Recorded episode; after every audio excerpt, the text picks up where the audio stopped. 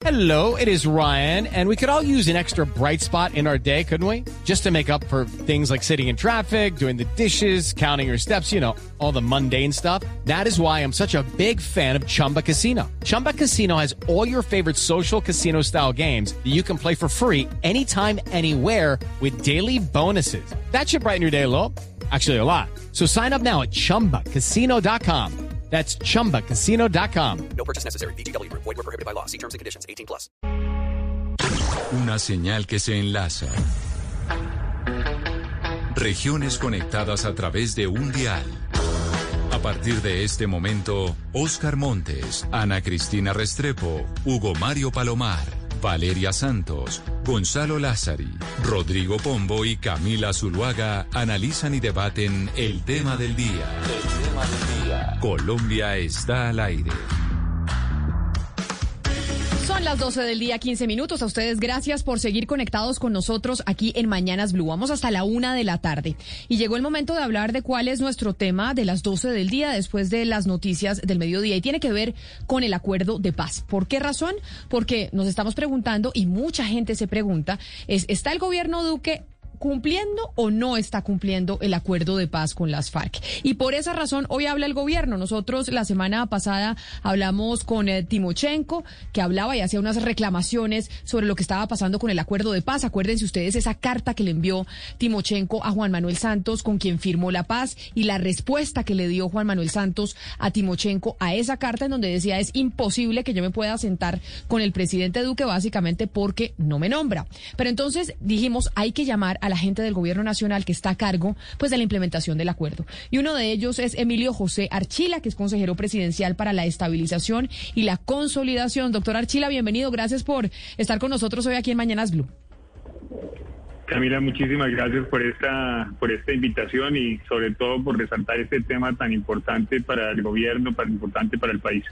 Y otro de los responsables de esta eh, eh, implementación del acuerdo de paz de parte del gobierno del presidente Duque es Andrés Stapper, que es el director general de la Agencia para la Reincorporación y la Normalización, la conocida como la ARN. Doctor Stapper, bienvenido. Gracias por estar con nosotros también aquí en Mañanas Blue. Camila, muchas gracias por esta invitación y un saludo también a todos los que nos ven y a todos los que nos están escuchando. Y quizá empiezo por el doctor Archila, por algo que dijo la semana pasada, doctor Archila, cuadrar las agendas de ustedes dos para tenerlos al tiempo es complicado. Pero empiezo preguntándole, usted dijo, nosotros en este gobierno hemos implementado y hemos sido mucho más exitosos en la implementación del acuerdo de paz que el gobierno anterior. Así que palabras más, palabras menos, dijo, acá no nos vengan a criticar porque nosotros sí que hemos implementado ese acuerdo. ¿Por qué esa puya? Que además esa puya usted la dio a través de una entrevista en el periódico El Tiempo. Es muy, eh, muy directa, Camila, pero... El, eh, pues sí, eh, directa, doctor el- Archila, porque usted fue director en esa entrevista y dijo, aquí nosotros sí estamos implementando, que no nos critiquen los del pasado, que no hicieron nada con la implementación. Le pregunto por qué ese vainazo tan duro. Digamos, el, eh, el primero, digamos, eh, eh, cuando me hicieron las preguntas, yo coincidí en que, es muy importante que en la implementación eh, atendamos las directrices que ha dado el presidente en el sentido de que este es un tema que debería unir a los colombianos. Y en los acuerdos hay una oportunidad gigantesca de resolver temas que debieron haberse resuelto hace décadas con o sin acuerdos. Ahora, eh, resulta que en la comunicación que eh, escribió el, eh, el presidente Santos hacía una afirmación en el sentido de que no estábamos avanzando.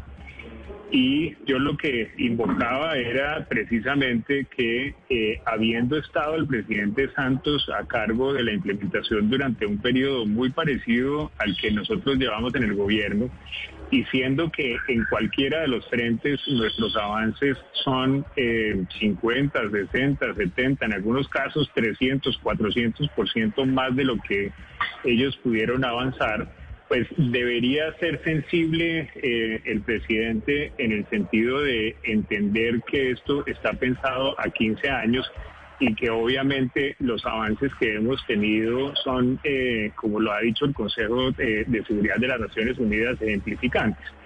Y eso en términos eh, de hechos, de materializaciones, es cierto en el avance para el apoyo a las víctimas. Es cierto en lo que hemos logrado con el doctor Andrés en apoyar la reincorporación. Obviamente, también habiendo salvado un programa que recibimos en una situación muy compleja, que es el de sustitución de, coca, ¿qué no decir de los avances en los planes de desarrollo con enfoque territorial? y en cualquiera de los frentes que tienen que ver con eh, el desarrollo rural, eh, rural integral. Entonces, eh, eh, más que una, digamos, más que una eh, puya, era una invitación a que obviamente debemos construir sobre lo, sobre lo construido y que realmente hacer afirmaciones que no se compadecen con la realidad de los entregables no nos ayudan a lograr esos consensos. Claro, pero entonces yo no sé si esta respuesta me la pueda eh, dar el doctor Stapper y es una, un tema más eh, pues de entender entonces ¿Por qué, doctor Stapper, la carta de Timochenko a Juan Manuel Santos? ¿Por qué esa preocupación de las bases, de quienes estuvieron eh, en eh, la guerrilla de las FARC y que se acogieron al acuerdo de paz, en donde esa comunicación sí refleja esa preocupación y dice, aquí tenemos que sentarnos y no dejar morir el acuerdo?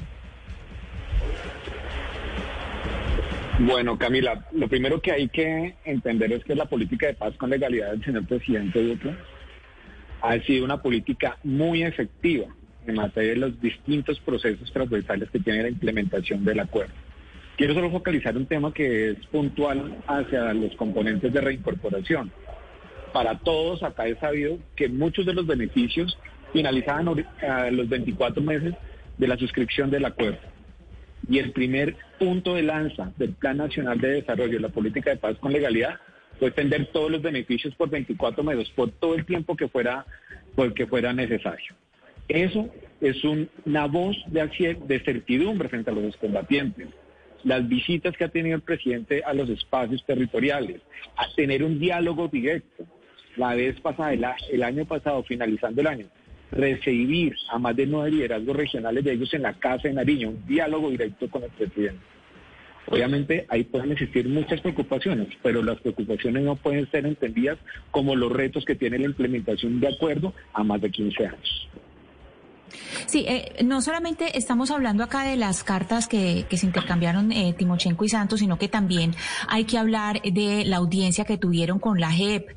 El 25 de noviembre del año pasado hubo una audiencia en que se le eh, reclamó, se estaba reclamando al gobierno por la protección de los desmovilizados. De ahí salió una medida cautelar con un tiempo perentorio de cumplimiento y no se ha cumplido, no se ha entregado el plan estratégico de seguridad, todavía no se, no se ha entregado Usted es, eh, señor Archila, es el coordinador de la mesa técnica y le quisiera preguntar por qué las dilaciones, por qué no se ha entregado ese plan estratégico de seguridad y por qué, eh, es decir, por qué la JEP tiene que estar encima de ustedes pidiéndoles resultados cuando pues ese es el trabajo de, ese es el trabajo de ustedes, ¿por qué tiene que estar la JEP encima?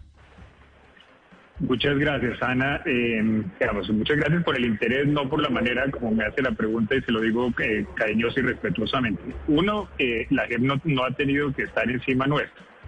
Eh, las, la JEP nos llamó a que le hiciéramos una explicación de ese trabajo que estamos haciendo Ahí le mostramos cómo tenemos más de 20 entidades que están trabajando en la seguridad de los combatientes, cómo tenemos eh, más de 40 eh, medidas especiales para la protección de los eh, combatientes. Eso involucra todos los ministerios, involucra la Fiscalía, involucra la Procuraduría, involucra la Defensoría del, Pueblo, las entidades de inteligencia, la coordinación que tenemos con los ministerios, la coordinación que tenemos con los municipios, con los departamentos. Y después de hacer ese análisis, eh, la JEP llegó a la conclusión de que debía, eh, digamos, eh, pedir que se formalizaran dos temas en los cuales ya veníamos trabajando. Ese, uno de los que ellos nos pidieron fue precisamente el que usted hace mención, que es un plan estratégico de seguridad Ninguna de las medidas que van a estar comprendidas dentro de ese plan estratégico son medidas que no se hubieran adoptado antes, pero la JEP con razón pidió que hubiera esa formalización y no ha habido ninguna dilación. Nosotros estamos obrando dentro del tiempo que, eh, que nos entregó la, la, la JEP. Ahora, lo mismo que lo mismo que lo expresé cuando estuvimos en esa en esa audiencia, digamos, la, eh, eh, entre más eh, entre más ojos tengamos, entre más personas puedan analizar las condiciones en las cuales se están dando esos ataques y proponer medidas eh, complementarias a las muchas que estamos teniendo, pues eh, bienvenidas. Señora Chila, pero, es que, pero es que, a ver, hasta el momento son 259 excombatientes que han sido asesinados. Desde que se, desde que se eh, dictó esa medida cautelar, 40 han sido asesinados. Es decir, desde ese tiempo en que no se ha cumplido con esas medidas de protección, 40 excombatientes han sido asesinados. Y además también se sabe que 19 ya se hizo todo el, ya se hizo todo el cruce de información con SPOA y hay 19 que tenían denuncia en fiscalía. Y a pesar de que había denuncia en fiscalía de que estaban amenazados, no se les protegió, señora Archila. No, siento mucho, pero usted está eh, equivocada. Em, el, eh, vuelvo e insisto, la adopción del plan estratégico en sí mismo no es una medida de protección, es una necesidad de que exista una coordinación entre distintas medidas. Eh, y todas las medidas que cada una de las entidades debería eh, adoptar eh, las están las están adoptando ahora eh, en lo que usted y yo sí estamos completamente de acuerdo es que el objetivo de las acciones es que haya cero ataques, que no haya ninguno, que no haya ningún ningún muerto. Eh, eh, y, obviamente eso es lo que lo que pretendemos. Ahora, si uno mira los, digamos, la efectividad de las medidas que no de parte de la consejería, porque yo lo que hago es la coordinación, pero de parte de todas las entidades que están hay una, digamos, hay eh, algunas formas de, ir viendo cómo eh, han sido efectivas. Una de esas es que durante el año pasado las medidas eh, urgentes, es cuando tenemos una voz de alerta y esa voz de alerta permite que podamos sustraer del sitio a excombatientes y a sus familiares. El año pasado salvaron casi tantas personas como las que fueron sujetos de ataques. Es una manera concreta de mirar la efectividad. Coincidencialmente ayer, y obviamente no, no voy a revelar los nombres por seguridad de quienes fueron, pero ayer salvamos eh, a un excombatiente, a su mujer y a cuatro, eh, a cuatro de, los, de, sus niños, utilizando esos mecanismos de reacción eh, rápida. Y insisto que el objetivo es llegar a cero, pero el año pasado, lo mismo que el antepasado, seguimos reduciendo el número de ataques que habíamos que habíamos tenido y el número de muertes que habíamos tenido y terminaría resaltando la efectividad gigantesca no del gobierno, sino de la Fiscalía en materia de investigación y de condenas, no solamente contra los que son los autores materiales, sino también los que son los autores eh, intelectuales, las organizaciones de criminales que están detrás de, de este tema. Y si me permiten, digamos, solo para volver al punto eh, original de, Camila, pues el tema de seguridad es vital en la medida en que el presidente ha sido muy claro que eh, apoyar a los 13.000 excombatientes eh, en su proceso de reincorporación está en los cimientos de absolutamente todo lo que estamos haciendo pero se refiere a, un, eh, a uno de los frentes eh, y tenemos en materia de implementación de los acuerdos y avances muy significativos, por lo menos ocho del mismo calado que este. Pero mire, yo quiero preguntarle al doctor Stapper, porque bueno, si bien el tema de seguridad que planteaban a Cristina es muy preocupante, pues también preocupa el cumplimiento de los acuerdos alrededor de los proyectos productivos de los excombatientes. Yo quiero preguntarle por qué al casi 70% de los excombatientes todavía no se les ha entregado un proyecto productivo. Valeria, muchas gracias ah. por esa por esa pregunta porque aquí nos permite focalizar todo el esfuerzo que hemos hecho desde el gobierno para poder impulsar la sostenibilidad económica de los combatientes. Son 13.199 personas que se encuentran en proceso de reincorporación y estamos hablando que 6.141 de ellas ya tienen un proyecto productivo individual o colectivo con inversiones que superan los 62 mil millones de pesos. Pero el tema de la formulación del proyecto no es el reto. El reto es que estos proyectos productivos sean sostenibles en el tiempo. La sostenibilidad son los componentes que nosotros, desde el inicio de la llegada del gobierno, fortalecimos con Impulsa, con el Ministerio de Comercio. Ver cómo cerrábamos los puntos, porque estamos hablando de la comercialización de los proyectos productivos de esos excombatientes, que tengan normas fitosanitarias, que se puedan comercializar los productos, que puedan ser sostenibles y también las formas asociativas en las cuales ellos implementan esos proyectos productivos, más de 137 formas asociativas. Entonces, cuando nosotros hablamos de sostenibilidad, cuando hablamos de los proyectos productivos, no nos debemos enfocar en el tema de cuántos proyectos hemos formulado, sino cuántos están capacitando, cuánta asistencia técnica en los más de tres años que se tiene que proveer a estos proyectos productivos, cómo cerramos las brechas entre los temas de la comercialización y eliminar la intermediación de esos productos en el, en el, en el territorio nacional. Es un reto de dimensiones muy grandes. Aproximadamente con estas tasas de proyectos productivos, estamos viendo que estamos aprobando entre 3 a 4 proyectos productivos por día para la sostenibilidad económica de los excombatientes. Mientras avanzamos, se mantuvieron todos los beneficios de carácter económico a las personas que estuvieran cumpliendo con el proceso de incorporación. pero, también hay un dato adicional, pero espérate Valeria, también hay un dato adicional que de pronto no, no se dice mucho. Así como tenemos más de 6.141 personas con proyectos productivos, más de 1.600 están trabajando. Eso también es uno de los efectos de la política de paz con legalidad. Claro. O sea, tenemos más de 8.800 personas con generando un ingreso.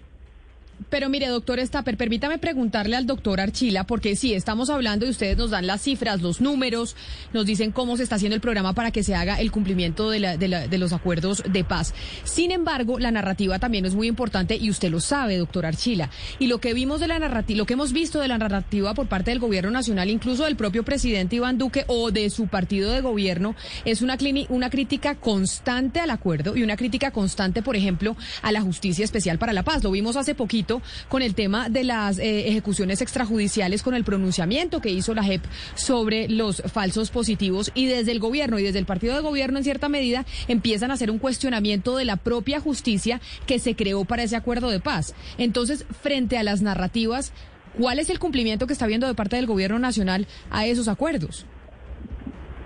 Camila, muchas gracias por ese por esa pregunta y aprovecho para hacerle una invitación a, la mesa de, trabajo y una invitación a todos los oyentes para que puedan escuchar eh, con todo el detenimiento eh, el foro que realizamos ayer. en ese foro, eh, Camila, el presidente de la República, él personalmente estuvo durante una hora y cuarto señalando cuál es el nivel de compromiso que tiene él como primer mandatario eh, con la implementación a través de nuestra política de paz con, eh, con legalidad. Estuvo detallando uno a uno los campos, hizo explícita la voluntad política que tenemos en los, eh, todos los frentes que mencioné al inicio de esta entrevista y él personalmente hizo la descripción de los avances que habíamos tenido y no solamente eso, sino que eh, le describió al país y a la comunidad internacional cómo entendemos que la circunstancia de que esta implementación sea durante más de 13 presidencias va a permitir que transformemos al país. Después de eso, Camila, y perdóneme y termino, eh, después de eso estuvieron presentes en los distintos paneles todos los ministros y todos los jefes de las agencias que son responsables de la implementación. No hay ningún tema en el cual eh, uno logre eh, ese nivel de cohesión de parte de un, eh, de un gobierno. así que, digamos, una narrativa más poderosa que tener uno al presidente explicando una política una hora y media y después tener más de seis de los ministros explicando cuál es su nivel de compromiso y las realizaciones que han tenido a diciembre del 2020 y lo que van a obtener al 2021 debería ser un mensaje, en mi opinión, muy poderoso de lo muy comprometidos que estamos. Pero doctor Archila, mire, le quiero preguntar a propósito de la implementación de los acuerdos por un tema puntual, tiene que ver con la tierra. Eh, de, los, de los acuerdos se llegó a la conclusión, o se tomó la decisión de que cerca de 3 millones de hectáreas iban a ser entregadas a, a campesinos y personas que estuvieron en la, en la, en la subversión por parte de las FARC. Uno nota el rezago, es evidente el rezago en, la, en lo que tiene que ver con las tierras, doctor Archila, que han sido entregadas a los, a los campesinos. ¿Qué ha pasado puntualmente en ese, en, ese, en ese asunto? ¿Por qué tanto rezago? Muchísimas gracias y nuevamente que agradezco la pregunta, no comparto la manera como está hecha y le voy a explicar por, eh, por qué. Ahí hay dos indicadores. Un indicador de cuánta tierra debería incorporarse en lo que se conoce como el banco de tierras, es decir, la que va a ser distribuida, y otro indicador de cuánta tierra debería entregarse. En el banco de, tierras, eh, el objetivo es llegar a 3 millones de hectáreas en 15 años. Eso es lo que dice el acuerdo, eso es lo que dice el COMPES que lo incrementa. 3 millones en 15, en 15 años. La doctora Miriam, eh, la directora de la Agencia de Tierras, ha logrado que en estos tres años llenemos un millón de hectáreas.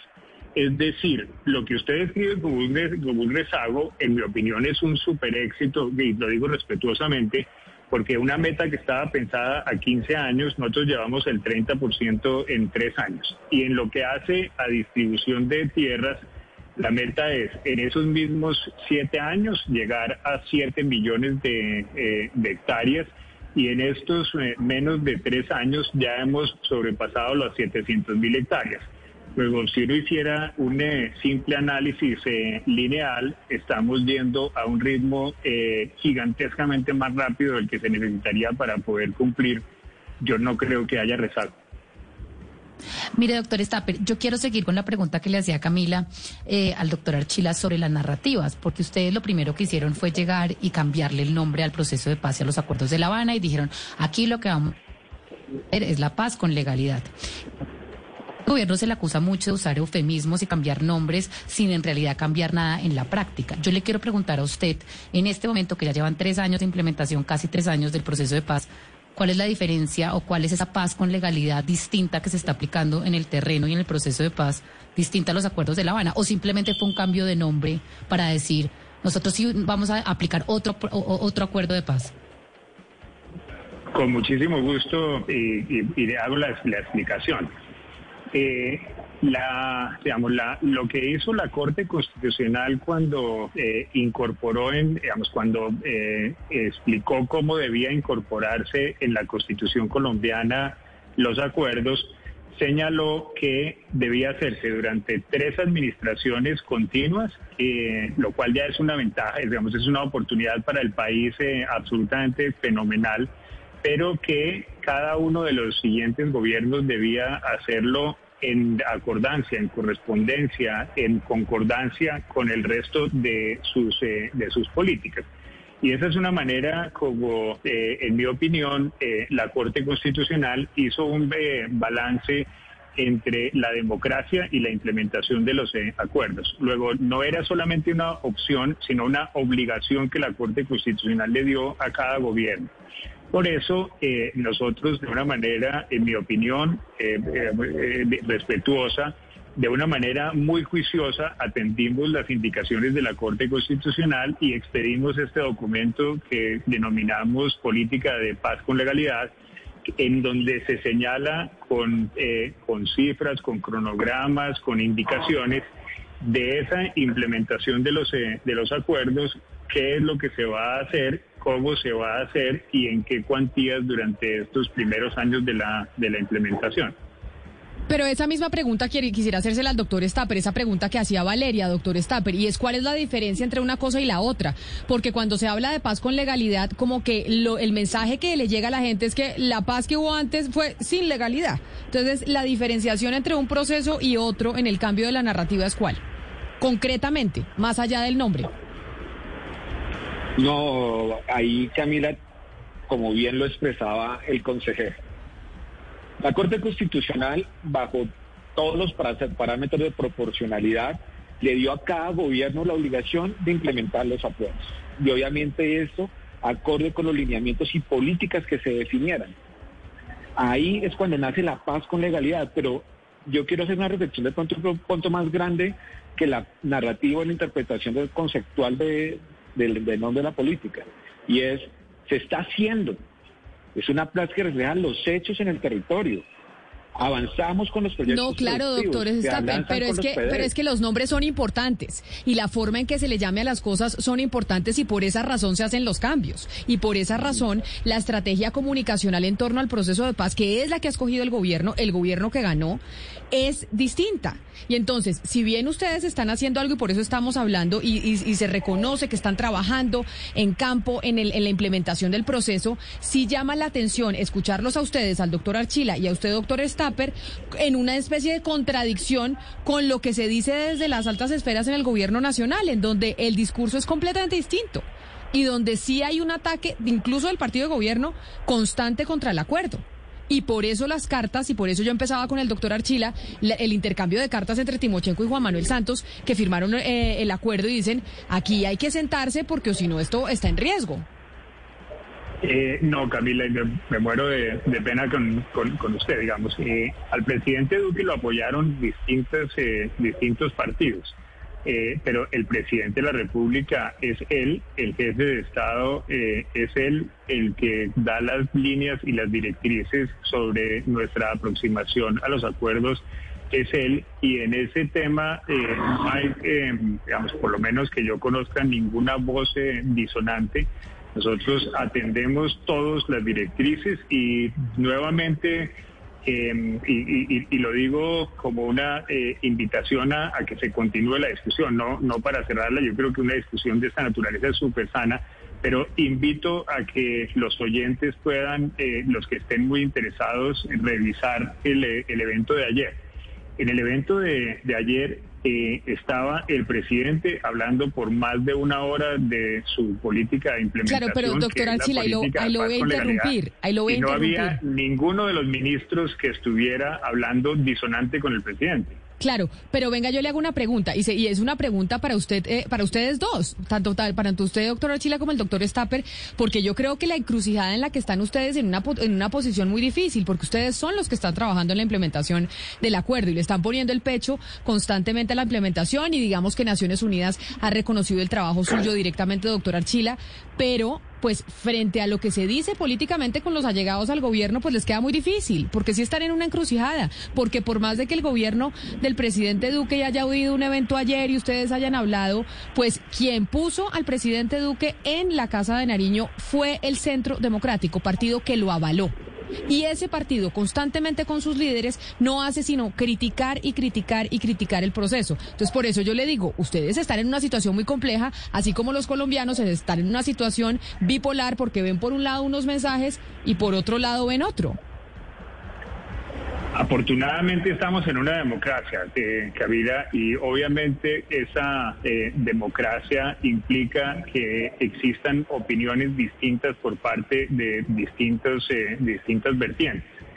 Em, lo, que, lo que yo veo en la, en la práctica es que cuando estamos hablando de los muchísimos programas de implementación y la fortaleza con la cual hemos tenido los avances, insisto, en materia de víctimas, en materia de sustitución de cultivos, en materia de los planes de desarrollo con enfoque territorial, en materia de infraestructura para eh, las, eh, las regiones, yo no veo sino, eh, digamos, sino unión. Eso ha sido cierto con los proyectos que hemos llevado al Congreso. Eso ha sido cierto cuando los departamentos, independientemente de las filiaciones de los gobernadores, adoptan sus propias políticas de, eh, paz de, departamentales. Eso ha sido cierto con la cooperación internacional que ha visto en nuestra planeación juiciosa una manera de articularse para sacar adelante tantos, eh, tantos temas. Ahora, eh, que seguramente este tema y más de cara a que el otro año tenemos elecciones va a ser objeto de debate político, no tengo ninguna duda, Estamos hablando de, eh, de, temas que el país debió haber afrontado hace décadas y décadas y estarlo sacando adelante eh, es sano que genere ese nivel de, ese nivel de, discusión para oír nuevas propuestas y seguir avanzando.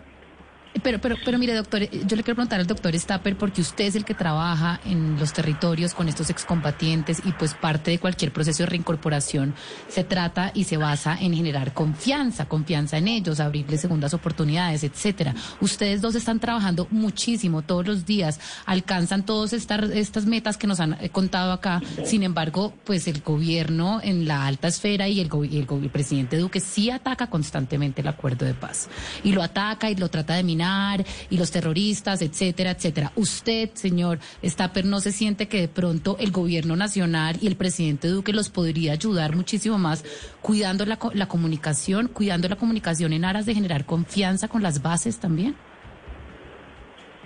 Bueno, aquí yo tengo que ser muy concreto y muy claro. El presidente ha tenido un diálogo directo con los excombatientes, no solo aquí en Casa Nariño, ha ido a los territorios más de seis veces y ha hablado con ellos de frente y ha ido hecho los mensajes de acompañamiento del gobierno, no solo con hechos, también con acción, los distintos mensajes del gobierno. Y ha sido claro con el compromiso que tiene este gobierno con el proceso de reincorporación de las personas. Y lo ha demostrado. Dejemos el tema de los proyectos productivos a un lado. Lo ha demostrado con el tema de la transformación de los territorios. Convertir esos ETCRs que no tenían ninguna planificación, comprar las tierras, más de seis territorios ya comprado y ahorita, cuando ustedes ven las noticias, más de cuatro convocatorias por 51 mil millones de pesos para 587 87 viviendas. En la última visita en Dabeiba, el mismo presidente, 121 combatientes en el espacio territorial de Dabeiba, entregándole los territorios, haciendo los anuncios de vivienda. ¿Qué mejor diálogo? Que si bien yo interpreto esa voluntad de los territorios, y no solo de, de todo el gobierno en avanzar en ese proceso, más de 27 entidades, ese diálogo directo es el que nos ha permitido avanzar y con unos mensajes directos del presidente a los beneficiarios de esta política de incorporación, los descombatientes y sus comunidades. Pero mire, son las mejores vías de comunicación al doctor Archila, por eso que usted acaba de decir, doctor Stapper, y uno dice, listo, el presidente está yendo a las ETCRs, está hablando con, con los excombatientes, pero un punto neurálgico y fundamental del acuerdo de paz estaba en, digamos, eh, entregarle proyectos productivos a los que radicaron voluntariamente. Y en este momento, el único discurso y la única narrativa que estamos oyendo por parte del gobierno nacional es glifosato, glifosato, mano dura contra el narcotráfico, etcétera, y no se está hablando nunca de entregarle estos proyectos productivos y de verdad aplicar el acuerdo de paz para acabar con el problema del narcotráfico. ¿A usted no le parece que también falta empezar a mover el tema de los proyectos productivos? 99% de los que radicaron no tienen un proyecto productivo. Muchas gracias, Valeria, porque, digamos, eh, em, que ya me, daría un poco de pena insistir en que ojalá escucharan al presidente cuando eh, quieren hablar de lo que el presidente dice. En la reunión que tuvimos ayer, uno de los temas específicos que abocó el presidente de la República fue específicamente este. Y cuando abocó él, esta no es una interpretación de lo que él piensa, sino lo que el presidente de la República dijo, habló de cómo nuestra estrategia para atacar los cultivos ilícitos es, y la palabra que él utilizó fue holística, porque comprende aspersión, erradicación forzosa y sustitución voluntaria. Y fue él, el presidente de la República, quien contó cómo eh, esas 100.000 familias las recibimos eh, en una situación muy compleja. Les habían hecho una cantidad de promesas que nunca hubo ni la vocación, ni los recursos, ni las contrataciones para poder, eh, para poder cumplir. Ahora, eh, siendo que recibimos un programa de 3.3 billones de pesos con un poco menos de 500 mil millones de pesos, este gobierno es el que ha invertido en esas familias para que podamos llegar a donde están con los proyectos productivos en este momento. ¿Qué quiere decir eso? Eso quiere decir que tenemos en este momento más del 75% de ellos en la etapa de asistencia técnica para poder darles sus proyectos productivos. Eso quiere decir Valeria, estarle dando asistencia técnica eh, al equivalente de la completa ciudad de, o sea, a todo tu, a todo Tumaco. Tenemos 400 mil colombianos. Esto es, eh, digamos, una ciudad eh, intermedia a la que gracias a nuestro apoyo estamos sacando de la ilegalidad. Entonces, si, si se tratara de oír la voz del presidente, yo con, con cariño, con respeto, lo que invitaría es a que escuchemos lo que el presidente dijo. Claro, doctor Archila, pero no deja de ser un dilema muy complicado también para el doctor Stapper, pues que casi todos estos proyectos son subsidiados y yo espero que ustedes aspiran que en el futuro pues los excombatientes tengan rentabilidad y puedan ser un negocio que tenga alas por sí mismo, pero cuando vemos que pues seguimos siendo los reyes de, la, de, los cultivos de cocaína en el mundo, eh, vimos ese reportaje de esta semana que salió en, en Inglaterra, pues cuál es el dilema y qué es lo que se le avecina a los excombatientes en los próximos años cuando cultivar coca es mucho más rentable que hacer un proyecto productivo que hoy en día está subsidiado. No, si, el doctor Stapper tuviera que enfrentar lo que usted plantea con un dilema, no solamente estaría enfrentado a un dilema, sino que terminaría esquizofrénico, con todo respeto se lo digo, porque los excombatientes no son los que están cultivando coca, digamos, usted está mezclando dos programas que no tienen nada que ver uno cosa con otra. Lo que estamos hablando es de las 100.000 familias que están en el programa de sustitución voluntaria de cultivos, a quienes obviamente les estamos proveyendo de un proyecto productivo para que puedan salir de esos cultivos y dedicarse a cultivos con legalidad. Completamente distinto, completamente distinto están los proyectos productivos que se les eh, apoya para que hagan la formulación, se financia y se acompaña en su comercialización en el largo plazo de los excombatientes, que es otra de las líneas de trabajo nuestras.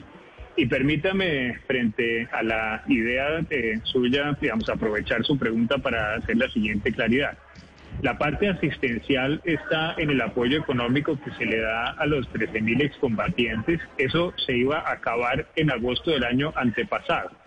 Y por alguna razón que no sabemos, se había previsto que todo se acabara, que se acabara el apoyo financiero, que se acabara el apoyo de salud, que se acabara el apoyo eh, de alimentos fue este gobierno el que dijo vamos a seguir con ellos durante todo el tiempo que sea necesario mientras que, estén en su hoja de Quienes van llegando eh, a los proyectos productivos o quienes, como lo describía el doctor Andrés, ya tienen un empleo fijo, van llegando al punto en el cual no van a seguir necesitando en algún momento esa asistencia financiera para que esos proyectos sean estables, tenemos dos contratos muy bonitos. El doctor Andrés tiene un contrato con Impulsa, es la entidad que le da apoyo a los empresarios colombianos en el mayor nivel posible para que esos proyectos tengan la vocación de estabilidad en el tiempo y los que no eh, apoyamos con Impulsa, los tenemos apoyados con el PNUD, no en un regalo, nosotros eh,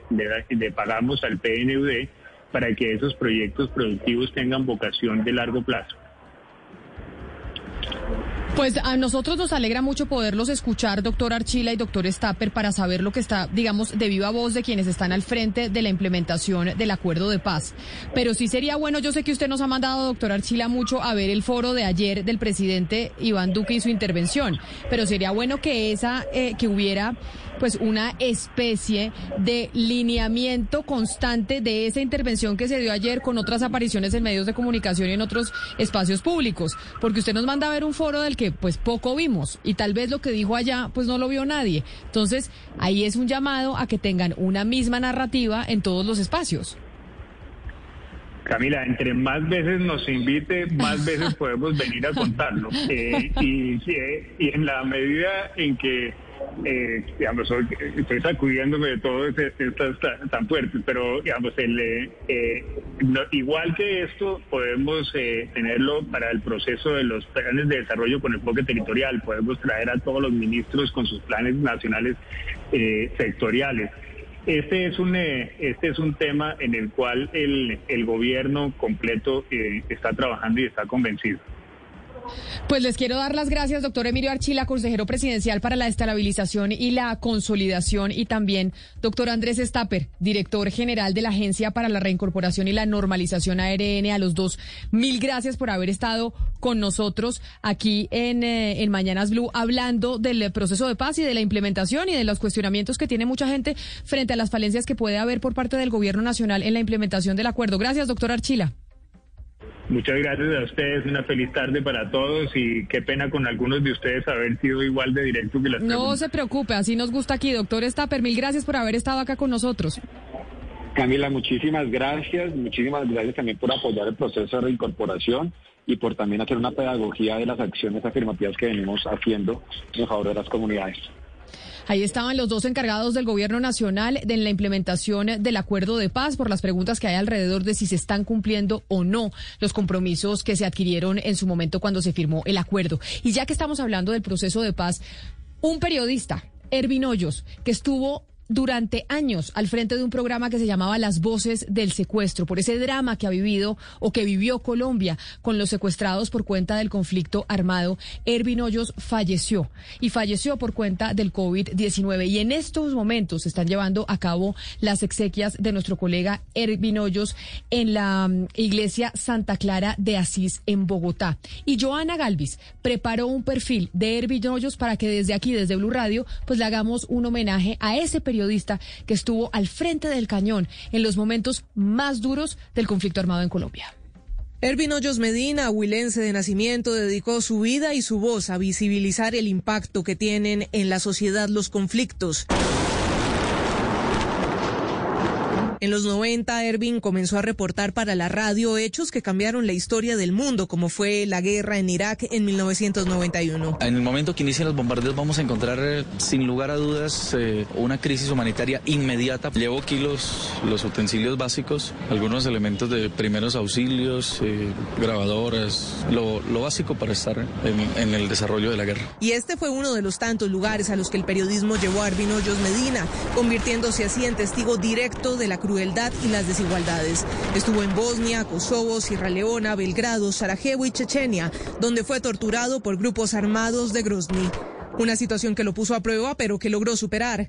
El 29 de marzo de 1994 es secuestrado por la guerrilla de las FARC, un momento en su vida que marca un antes y un después en su actividad como periodista. Me llevan a la selva, permanezco allí durante 17 días y soy rescatado por el ejército.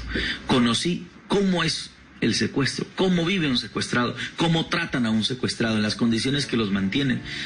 Bienvenidos todos nuestros hermanos secuestrados en la selva de Colombia.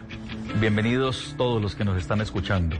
Los que a esta hora cuiden a los que están secuestrados, permítanles un radio, despiértenlos, porque muy seguramente un ser querido les va a enviar un mensaje que los traerá de nuevo a la libertad. Estas son las voces del secuestro. De esta manera nacen las voces del secuestro, un formato radial que se volvió la compañía de aquellos que vieron transcurrir días y años en la selva y también en el canal para que miles de familias pudieran tener una manera de sobrellevar la ausencia y mantener la esperanza. Tengo la certeza que en la selva lo están escuchando, tengo la certeza que los estoy acompañando, tengo la certeza que les estoy llevando a ellos una dosis de vida. En varias ocasiones fue blanco de amenazas. Una de ellas lo obligó a salir del país. Ellos me crearon, soy producto de sus actos. Inquieto más bien porque me queda la incertidumbre de, de hasta dónde yo soy capaz de gestionar la protección a mi familia. Pero su labor no se detuvo con dos caravanas motorizadas, una a lo largo del territorio colombiano. Por primera vez, una caravana de motos eh, se propone realizar 4.331 kilómetros. Y la otra por Europa. Ervin Hoyos hizo que los ojos del mundo miraran hacia Colombia y rechazaran el flagelo del secuestro. Un mensaje que llegó hasta el Vaticano. Que ahora pretendemos venir a Europa, a recorrer Europa. Entonces, ¿qué ocurre? Que la guerrilla no quiere que se haga la caravana por Europa, porque esa va a ser una visibilización de su accionar como secuestradores. En su hoja de vida se cuentan coberturas en el conflicto palestino-israelí, logrando una entrevista con el presidente de la Autoridad Nacional Palestina, Yasser Arafat. También estuvo en Siria y Libia cuando caía el régimen del líder Muammar al-Gaddafi. Estamos en la planta 1 de los túneles de Gaddafi aproximadamente 36 kilómetros. Incluso se encontró un hospital eh, perfectamente adecuado para atender cualquier situación de emergencia. Conversador, amante de las motos y los aviones, de la amplia sonrisa. Así fue Ervin para su familia y amigos. Muchos de ellos, los que encontró en su labor como periodista y que hoy le dicen gracias y hasta siempre. En el caso nuestro, los que estuvimos en las jaulas de concentración, los secuestrados, los que fuimos rehenes, Ervin abrió su espacio Voces del Secuestro para que nuestras familias nos enviaran esos mensajes en los cuales nos inyectaban fuerza, esperanza y sobre todo ese anhelo de salir en libertad. Fue un periodista con una ética intachable, con un sentido social inmenso que nos tomó de la mano a todos los familiares de los secuestrados y nos condujo para alcanzar el objetivo de su liberación. Aquí estaremos hasta que salga el último secuestrado. Ese día se acabarán las voces del secuestro. Nos vamos. Dentro de ocho días los esperamos aquí para seguirles acompañando. Ojalá no tuviéramos que hacer más este programa.